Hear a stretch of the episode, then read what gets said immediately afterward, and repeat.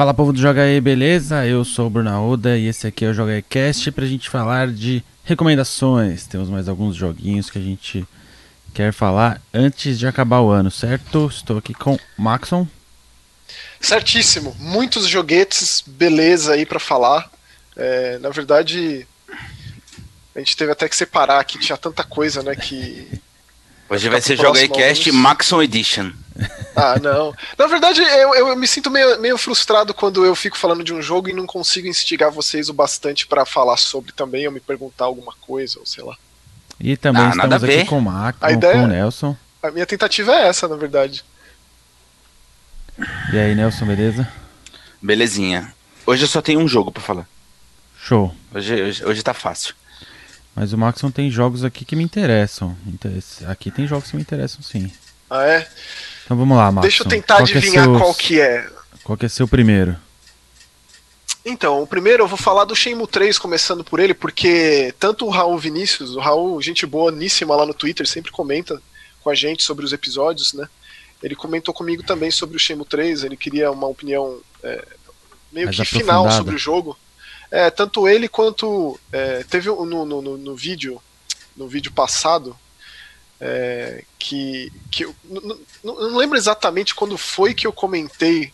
Qual dos episódios passados que eu comentei especificamente sobre. é, mas o, o Davidson ele fez um comentário lá sobre ele não ter curtido muito o jogo, que ele é muito fã dos dois primeiros, mas ele se decepcionou com relação à narrativa do, do, do novo. Uhum. E, e eu conversando com as pessoas, isso parece ter sido realmente um problema.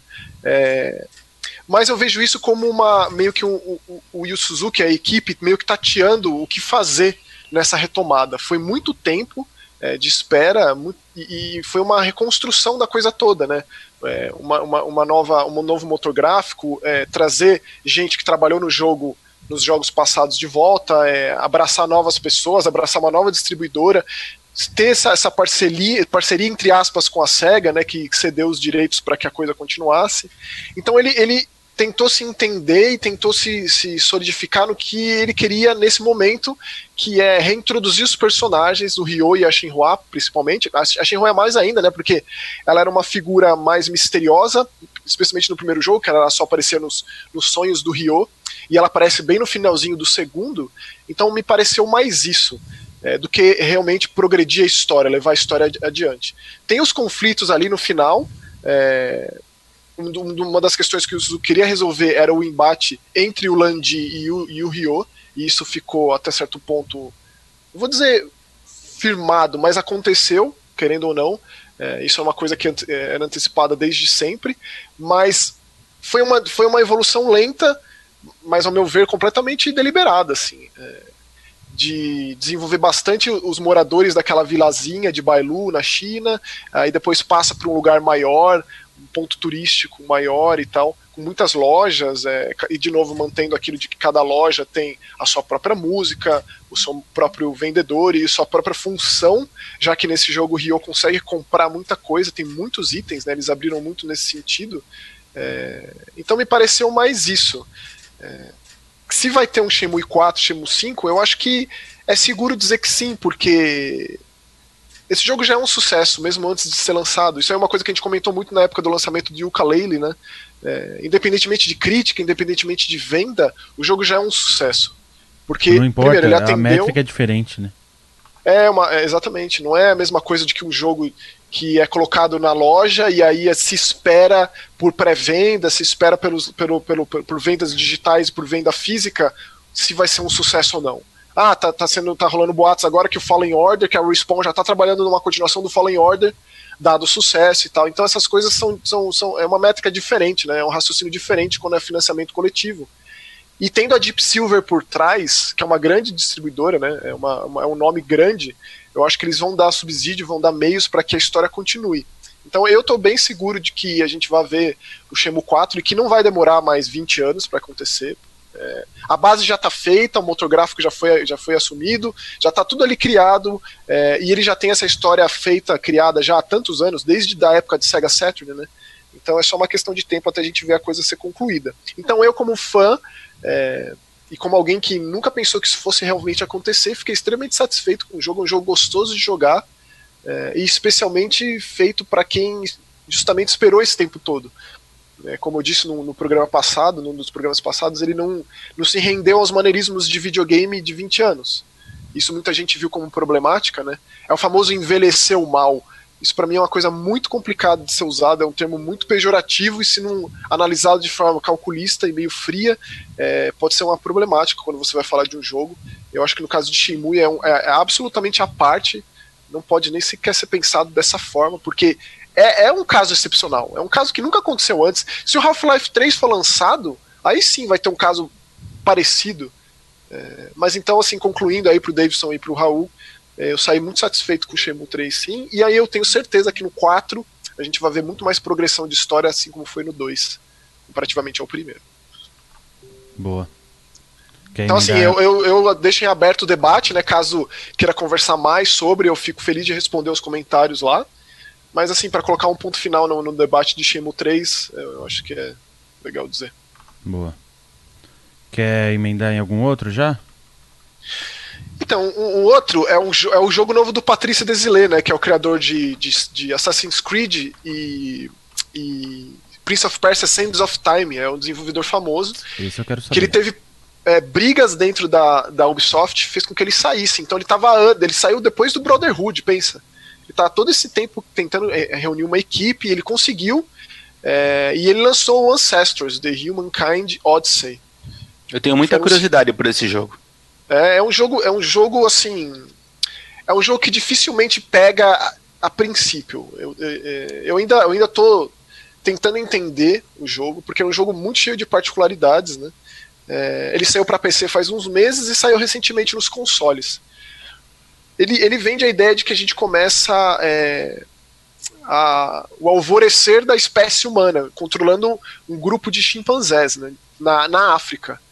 É um jogo estritamente baseado na curiosidade de quem joga.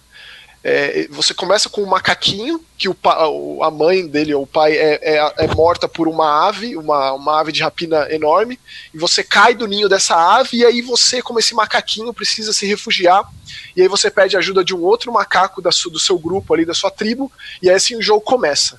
Então, ele é um jogo que assumidamente não pega na sua mão, isso está dito no começo do jogo. A gente vai contar a história da, do começo da civilização, como as coisas aconteceram, baseado em pesquisa, baseado em ciência, que também é muito interessante ser dito, é, e não vamos pegar na sua mão. Curiosidade é o foco.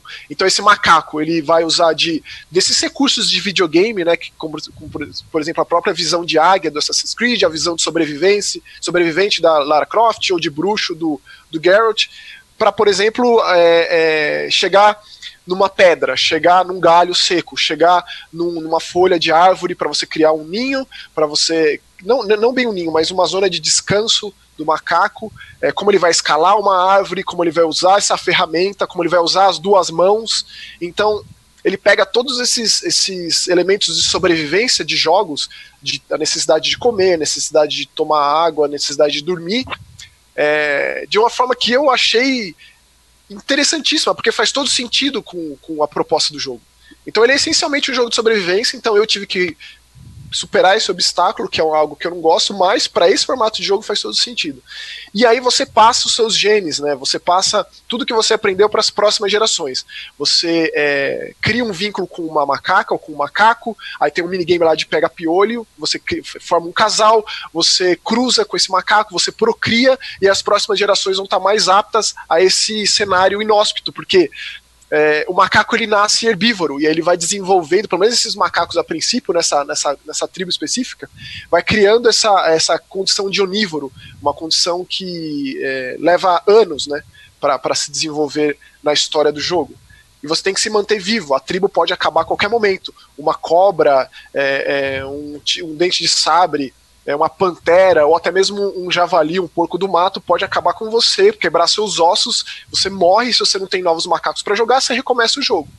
Então ele pega aquele conceito de Tokyo Jungle, digamos, só que dá muito mais embasamento científico para isso. É, você fica com o seu macaquinho nas costas e é assim que você ganha XP, digamos, para você entrar ali naquela no seu DNA e aprender mais condições de, de, de olfato, é, é, de audição, é, de, de, coordenação motora, É muito interessante e ele conseguiu até certo ponto traduzir bem para gameplay é, essas características é, lá da, da, da, da, alvorada, do alvorecer do ser humano. Não Mas acabei o jogo é ainda. O, como que é o, o desenvolvimento da história, assim? Tipo, você vai, você vai fazendo esses macacos novos e vai passando, tipo, um rogue legacy, assim, é isso? É, você, você tem que sempre procriar para ter mais macacos, porque eles não só podem morrer porque um, um tigre dente de sabre te caça, como morre de velhice também. É, mas aí você vai expandindo os domínios da sua tribo. Então, o macaco, se você resolve explorar, ele fica com muito medo. E é muito medonho você explorar um lugar novo, porque fica uma, uma um, visualmente assim, como se fosse umas, umas, sendo atacado por hienas ou por panteras, assim. E o, o áudio, tudo é inibido do macaco numa área nova. E aí você vai descobrindo, você vai usando suas capacidades motoras, suas capacidades dos sentidos, e aí você descobre aquele lugar novo e aí você vai perdendo medo. Medo é uma coisa é, que você tem que lidar nesse jogo, que é aquilo que te incentiva a explorar lugares novos, mas que também te freia a expandir os domínios da sua tribo. Então é ao mesmo tempo que você procria e cria novos macaquinhos, você vai é, conhecendo novas áreas da floresta é, a floresta fechada, que você começa ali com uma cachoeira, é tudo muito seguro, mas aí um pouco mais para frente é menos. Mais para frente é o domínio de, de, de, uma tribo de uma tribo, né, de um, de um grupo de, de porcos do mato. Aí depois tem mais tigre dente de sabre, tem mais panteras negras ali. Então, conforme você vai expandindo os domínios da sua tribo, é assim que o jogo te dá novos capítulos e é assim que você progride a história. Então, assim, eu morri e recomecei algumas vezes para você entendendo o jogo, que é um jogo que não explica muito certas coisas. É, os tutoriais são bem breves, é, mas é, é, muito instigante, assim, é difícil parar. É aquele tipo de jogo que eu vou intercalando com outros. Eu tenho feito isso já faz um tempinho, porque ele é realmente um jogo interessante, sabe? Ele pegou elementos que a gente tem por certo de videogame e colocou dentro de uma roupagem bem, bem interessante, bem nova, que é esse lance aí da, do alvorecer da espécie. Né?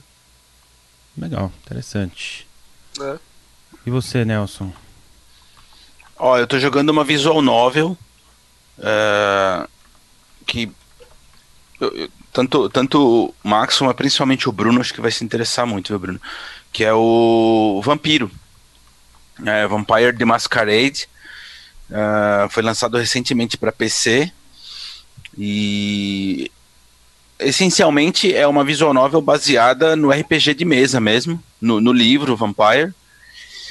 É, tanto que você é, seleciona entre os clãs existentes na, na história do, do RPG.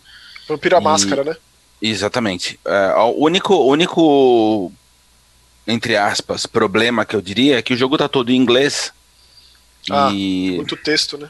É, e assim, não é que é muito texto, ele é, é basicamente texto. texto. Ele é, é, é, praticamente um livro interativo, sabe? Então, uh, é, para quem vê isso como um problema, vai ser realmente um empecilho. Mas de toda forma, quem, quem resolver encarar vai ter uma história muito bem escrita, muito, muito envolvente, é sensacional. Você começa uh, escolhendo entre três uh, personagens e aí, o comecinho da história, como se fosse o prólogo, é, você é transformado em vampiro. E o jogo começa a partir do momento em que você se descobre, enfim, você não sabe o que está acontecendo. E, e aí você se descobre vampiro e a partir daí a história se desenrola. É, Quais são os nome... clãs que tem para escolher, Nelson? Você se lembra? Não, de cabeça não. O que, que, é? Malcaviano? Qual que você escolheu? Eu escolhi uma moça, cara, que ela é da alta sociedade, ela é uma empresária. Deve ser toreadora, né? E, e ela tem toda uma atitude assim, meio, meio snob e tal. E aí ah, ela perde. Toreador. E aí ela perde isso, né? Quer dizer, ela vira vampira e ela perde acesso a toda essa, essa pompa da vida dela. É...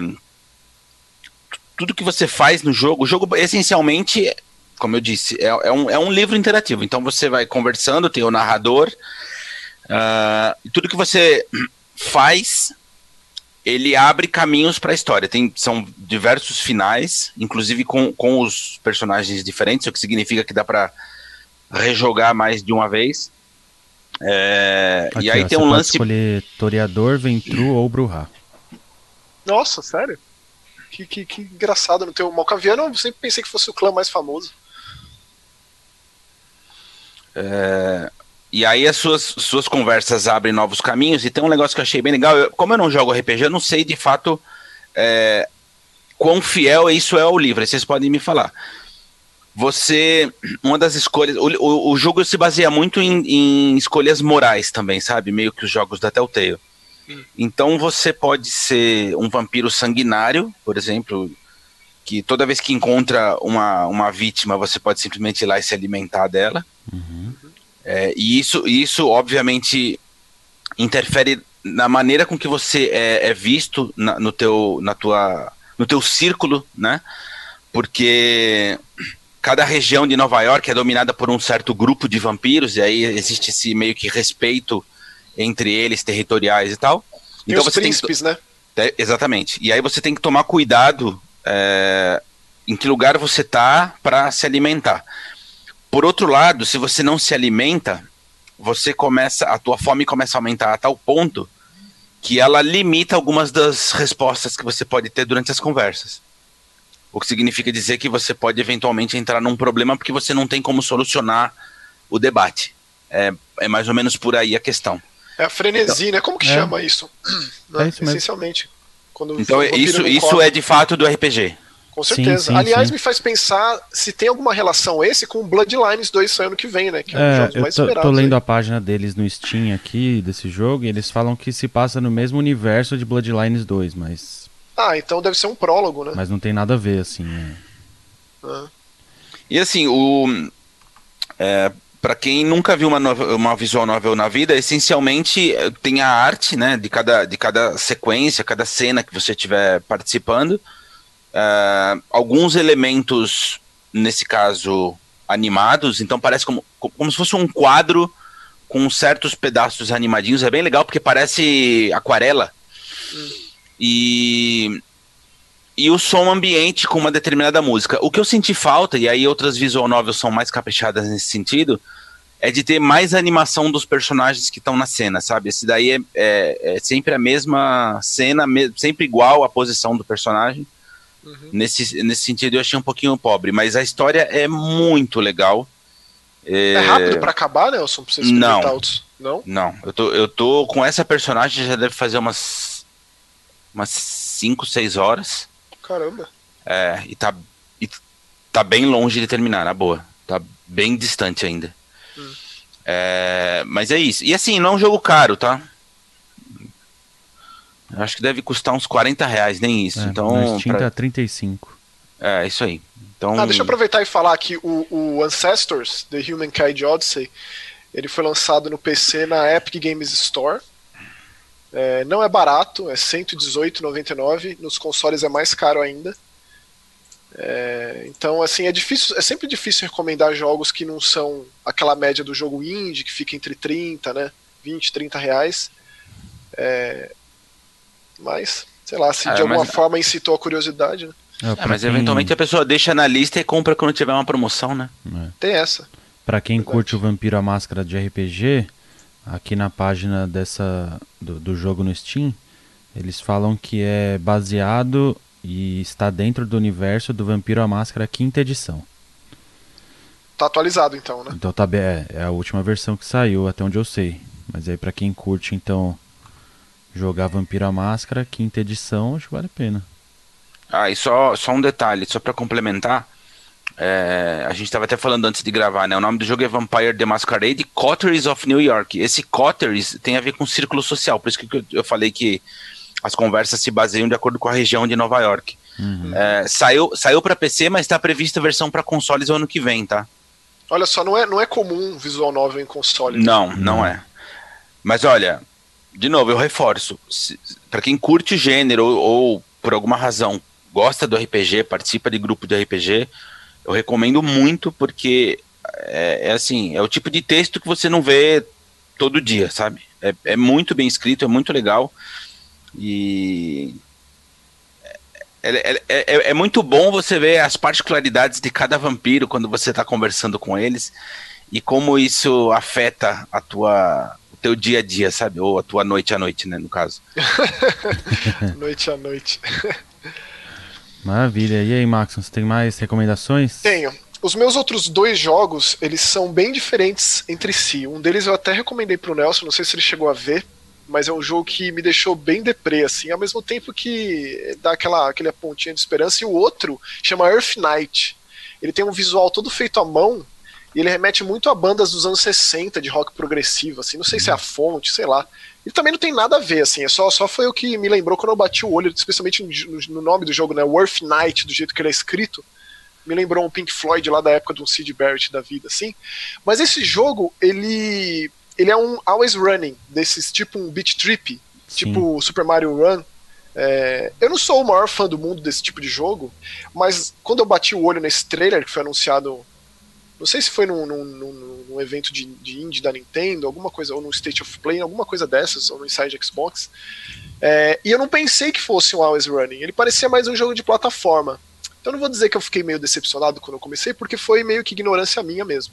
É. É, a história é desses essas duas pessoas, essa menininha e esse, esse barbudo aí, que eles vivem numa nave no espaço e a, o planeta foi tomado por dragões. Então eles precisam recuperar é, o planeta desses, desses dragões. Então você salta da nave e vai em queda livre, passando por todas as camadas né? Tipo, estratosfera e tal, até chegar no planeta Terra. E aí, conforme você cai, você cai nas costas dos dragões. E aí você precisa ir correndo por, todos por toda a extensão das costas, são tipo os dragões chineses, compridos, assim, meio serpentes, né? É, e aí até a cabeça, e aí você acaba com o dragão, e aí continua caindo, continua caindo, e aí quando você morre, você volta pra nave, quando sua, sua, você perde sua vida, você volta pra nave, e aí você vê o que você pegou. Ah, peguei, não sei, peguei ovos de dragão, peguei dentes de dragão, peguei esses itens, tudo que tem de tesouro, aí vem aquela condição do Tolkien, do dragão é, é, ser ambicioso, né, e coletar tesouros. Os, os tesouros você transforma em combustível pra nave, todos os outros itens você troca com, com um outro habitante ali da espaçonave que te dá upgrades que você também coleta nas costas do dragão e muda bastante a rotina do jogo. Então, é, é, eu tenho me divertido bastante com esse jogo. Ele saiu para Switch e para Steam, custa ali na média de 30 reais. É... Ele, assim, ele não é tão divertido de jogar quanto ele é bonito de se ver e de se ouvir também, porque ele tem uma música que vai do, do orquestrado para pixel, para chiptune, né? É, então, assim, fazia tempo que eu não jogava um Always Running. Eu tentei bastante os Beat Trips, né, que são jogos extremamente difíceis. Esse, esse aqui é também é. é. é. Então é só para quem é muito fanático nesse tipo de jogo. Não é aquele tipo de, de, de introdução ao gênero. Sei lá se pode funcionar ou não, né? Mas é, eu, eu, vejo mais pessoas que já curtem é, estão atrás de um outro jogo desse tipo de, de, de, de, formato, né? Que não é assim tão convencional mas eu sei que tem bastante público, especialmente em celular, né? Esses Temple Sim, Run da vida, Temple tem muita Run. gente que, que tá jogando, ou os jogos. Tem, tem um monte de jogo dos Minion, né? Que é tipo assim também. Tem, tem do Homem-Aranha, tem Always Run tem um monte. É. Mas é isso. E ele é, ele é baratinho, lindíssimo, nossa. E é aquele tipo de jogada rápida, né? Pra você intercalar entre jogos mais profundos e intensos, eu acho que ele é perfeito nesse sentido. E então fica aí a recomendação um... Earth Knight. E você tem um último aí também? O último é basicamente o outro lado. É um jogo chamado Mosaic, que é de uma empresa chamada Krillbyte, que eles fizeram aquele jogo excelente, que é o Among the Sleep, aquele jogo que você joga de terror que joga com um bebezinho. E eu tava vendo, Bruno, eles fizeram aquele jogo da mosca também, lembra o The Plan? Ah, é do mesmo galera? É. Esse jogo da mosca é um jogo grátis que tá no Steam, que você termina ele em uns 5 minutos. Cara, é sempre muito legal você ver a reação das pessoas jogando esse jogo, porque você joga com uma mosca doméstica. É demais esse jogo. Recomendo Não. muito. Eu gosto muito. É basicamente o tempo de vida de uma mosca, é o tempo de, de duração desse jogo. E é grátis. Chama The Plan. Esse Mosaic, cara, ele é um jogo que a gente joga com um assalariado, acordando de manhã e indo trabalhar. E a gente acompanha essa rotina triste deprê, assim, desse cara, num mundo todo cinzento, com, sabe, sem vida. E aí, conforme você vai acompanhando esse dia a dia desse sujeito, centelhas de vida vão aparecendo assim. Ah, ele repara naquela borboleta, ele tem um devaneio que ele tá voando no céu, ou um peixinho dourado que enquanto ele tá escovando o dente de manhã começa a conversar com ele, você tem a opção de colocar ele no bolso e levar com você pro trabalho, ou então jogar ele na privada e dar descarga. E aí é, é tipo a dependência do celular. É, é, mais ou menos aquele, aquela metade final do Wally, só que transformado em videogame e mais pé no chão, não tão tanto espaço de, de espaço e tal. É, ele tem uma mensagem esperançosa no final das contas, mas ele é um, ele é um jogo muito deprê, assim. É, e eu amei jogar esse jogo. Porque você é, tem os seus os minigames, digamos assim, por exemplo, todas as conquistas do jogo estão atreladas a um minigame super chato que tem no seu celular. Inclusive, você consegue fazer tudo olhando para o celular. Eu achei isso genial do jogo está sempre olhando, como todas as pessoas que você convive estão sempre olhando no celular, e você fica jogando esse jogo idiota que é só ficar apertando um botão e aí você vai ganhando ponto, ponto, ponto, ponto. E aí você ganha as conquistas do jogo em cima disso. E dá pra ver o quanto você se rendeu a, a, a essa chatice do minigame do, do, do, celular pelas conquistas que você fez no jogo. É um jogo que só está disponível no Steam. Muito Espero bom. que saia para console. É, ele custa aquele preço que a gente vem de, dizendo aqui, que é os R$ 37,99, virou um preço padrão de jogo indie, né? É, e tá por enquanto disponível só no Steam. Ele também tem um outro minigame que quando você chega no trabalho, você precisa fazer as suas tarefas no computador. É, e aí tem um minigame bem interessante ali também.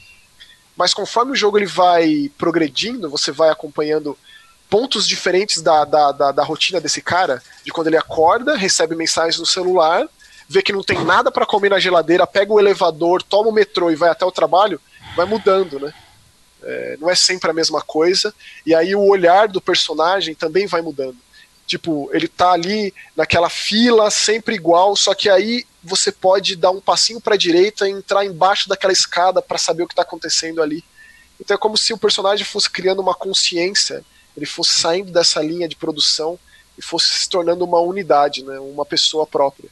Então não deixa de ser uma baita crítica a, a nós mesmos, né, uma condição humana de, de de sentir um, uma engrenagem de uma máquina. Aquele conceito do Pink Floyd de tijolo na parede. É, é genial esse jogo. Eu recomendo muito, assim. para mostrar que, é, que esses jogos indies, eles. Os jogos indies têm muito a dizer, né? Sempre, é impressionante.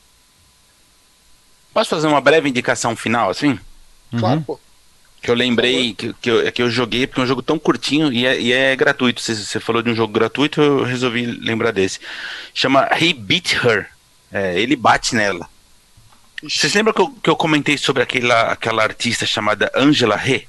Faz uhum. alguns, muitos episódios eu falei sobre ela. Ela é uma, uma artista novinha, deve ter 20, 21 anos no máximo. Ela é estagiária da Microsoft, ou pelo menos era até o início do ano. E aí ela, ela cria esses jogos que ela vai usando como. É... Portfólio, né? Portfólio. Ela vai lançando e vai distribuindo. Se você quiser dar dinheiro, você dá. Enfim, esse aí é gratuito para PC. E o jogo dura 5 minutos. Então, o fato é que você precisa jogar ele várias vezes. É... Você é um advogado cujo cliente está sendo acusado de ter abusado da namorada. E você tem cinco minutos para cuidar do, da, da, da, defesa dele, enfim, antes de, de, de o veredito ser, ser dado. É, e aí o jogo tem alguns finais, tem uma infinidade de opções. É, não tem uma. O jogo não tem um tutorial, ele meio que te instiga a entender o que é está acontecendo, porque você tem que ah, pensar de fato como um advogado. E cada vez que a acusação fala alguma coisa, você precisa pensar no que você diria em contrapartida. E aí você tem que digitar de fato. Caramba, tipo adventure textual? É, só que, só que com aquele visual bonitinho que ela costuma fazer. Então, assim, é, e é uma história bem barra pesada. Então.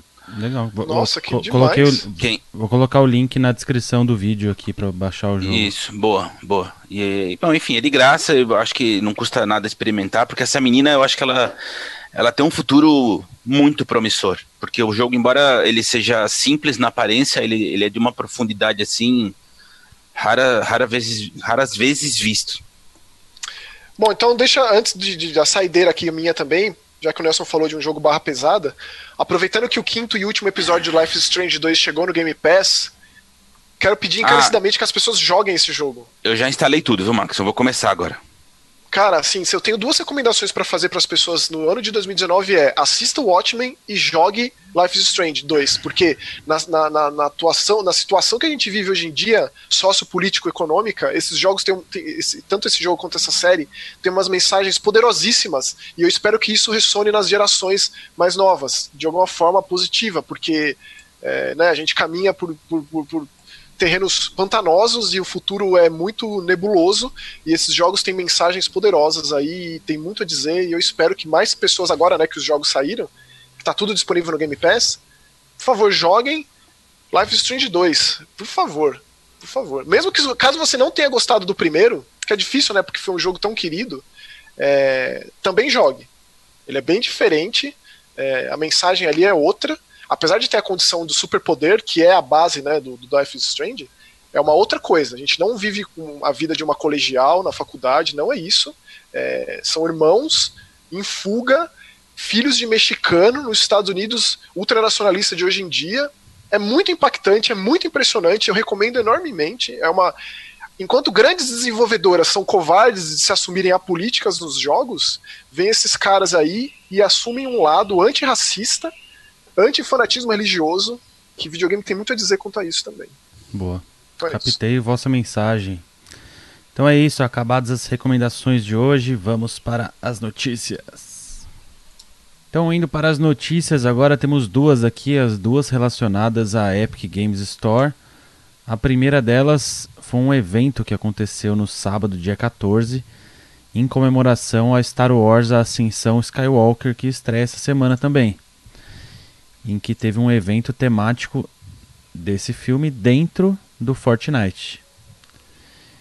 Mas aí, o que me chamou a atenção é que não foi só um uma skin ou um mapa, um boneco diferente.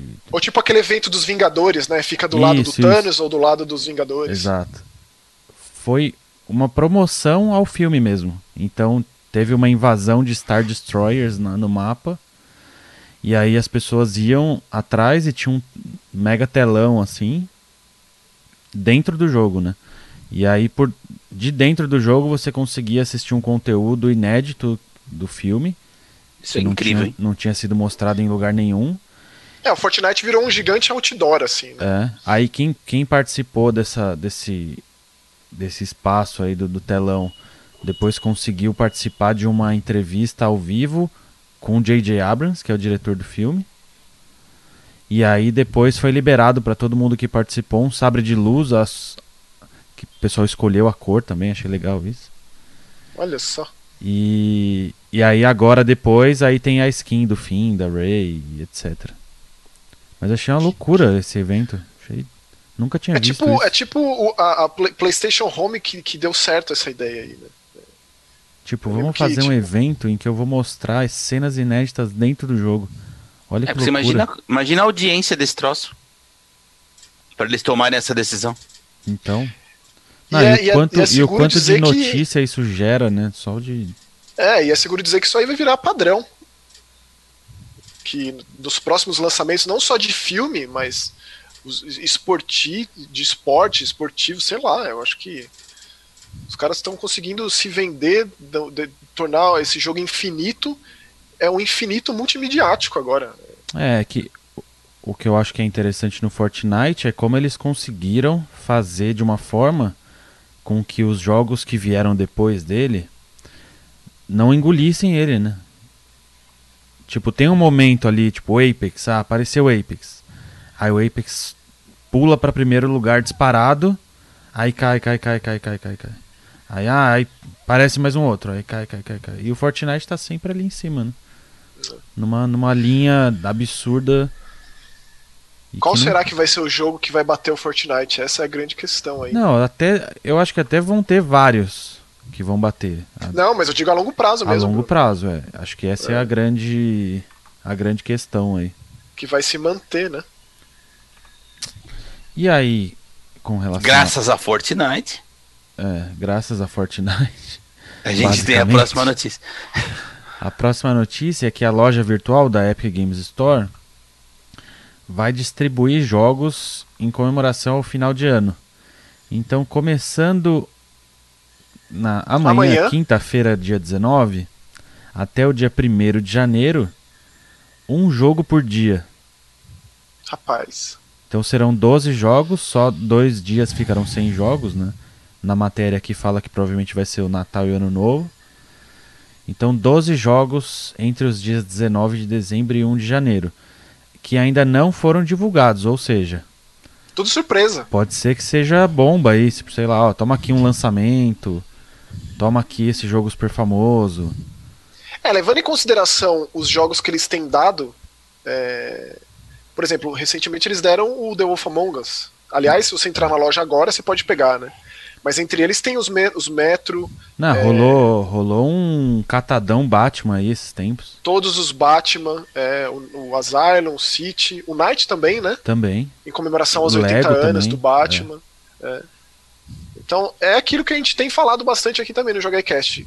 Deixa a Epic Games Store sempre aberta aí. Fica sempre de olho, porque, né? É, de graça, né? A gente é, não reclama, né? Dá uma entradinha lá. E agora mais Aumente ainda, né? biblioteca. Agora vai ser aquela entradinha por dia para poder. Isso aí é a gente preparando a aposentadoria, né? É sempre bom. Ah, sim, sim, sem dúvida. Não quer dizer que você vai pegar tudo para jogar agora, né? O pessoal tem ah, essa pressa certeza. aí. Eu peguei aquele jogo da Plus que teve esse mês aí de motocross. Sei, é. Sabe quando eu vou jogar aquilo? Mas nunca, mas tá lá. Não, nunca diga nunca. motocross da Mon, do um monstro lá Até porque, um até porque eu quero lembrar que o Maxon essa semana terminou Call of Duty. É. Esse dia chega para é. todo mundo. Nunca diga nunca, pode crer, é. Bruno. Pode crer. Já vi o Maxon vibrando com gol no FIFA. O motocross é, só é para lembrar, Maxon, o, o PES 2020 tá, tá na, no Game Pass. Faz um testezinho lá. E futebol, e futebol. E futebol. É bom lembrar, bem lembrado, Nelson, bem lembrado, obrigado. Agora que eu já, já, já tirei 120 GB do meu console. Né? Aí, você pode, você pode intercalar uma partidinha de futebol aí com ah, outros jogos. É. Boa, boa. Um Ancestors aqui, um Neymar ali. joga com macaco, joga com chimpanzé, aí. então é isso aí, vamos ficando por aqui nesse JogaCast de recomendações e notícias. Não se esqueça de se inscrever aqui no youtube.com.br jogaetv. Caso você esteja ouvindo em outra plataforma, vem para cá, se inscreve também, deixe seu comentário aqui no YouTube. Ah, muito obrigado pelas pessoas que contribuem com um pouquinho de dinheiro aqui no nosso clube do Joga E no YouTube também. E aí a gente fica por aqui e na semana que vem tem mais. Tchau, Tchau. valeu!